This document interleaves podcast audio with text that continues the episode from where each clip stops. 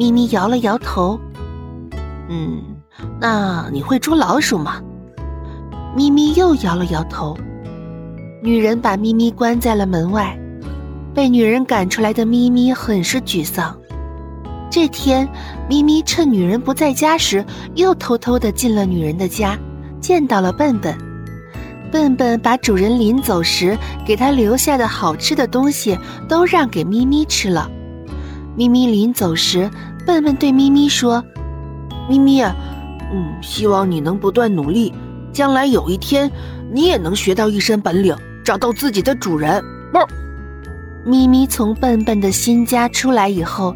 边走边想，唉，女人是因为笨笨能汪汪的开门收留了她。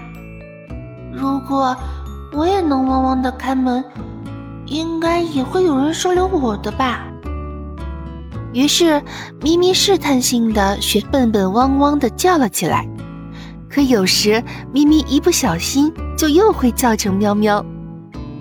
咪咪一边走一边吃力的学着汪汪叫。咪咪走着走着，走到了小树林里。小树林里的小松鼠看见了对面一瘸一拐走过来的奇奇怪怪的咪咪。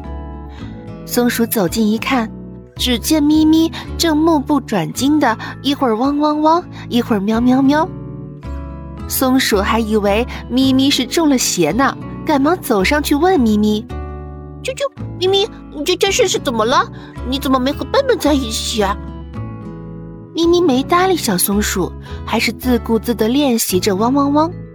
嗯，不会是发烧了吧？松鼠一边说着，一边摸了摸咪咪的额头。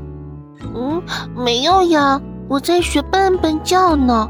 等我也会开门了，我也就能像笨笨一样找到主人啦。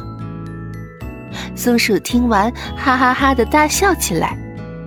嘿，你学笨笨叫有什么用啊？你是猫又不是狗，狗是开门的，可猫是捉老鼠的。你只有学会捉老鼠，才会找到主人呢。啊，这样啊？可是我腿瘸了，我也能学会捉老鼠吗？嗯，只有找到适合自己的路，然后坚持不懈的努力，那么一切困难都能解决的。哦，怪不得我学笨笨开门这么吃力。嗯，谢谢松鼠姐姐的指教。从此，咪咪努力的去学习捉老鼠。想不到啊，你很快就成了捉老鼠的高手。最后，咪咪终于也找到了自己的主人，过上了不愁吃的幸福生活。小朋友，一定要学习本领哦！有了拿手的本领，到哪里你都会讨人喜欢的。加油！好啦，今天的小故事就讲到这儿了，下个故事见，点击订阅关注不会迷路哦。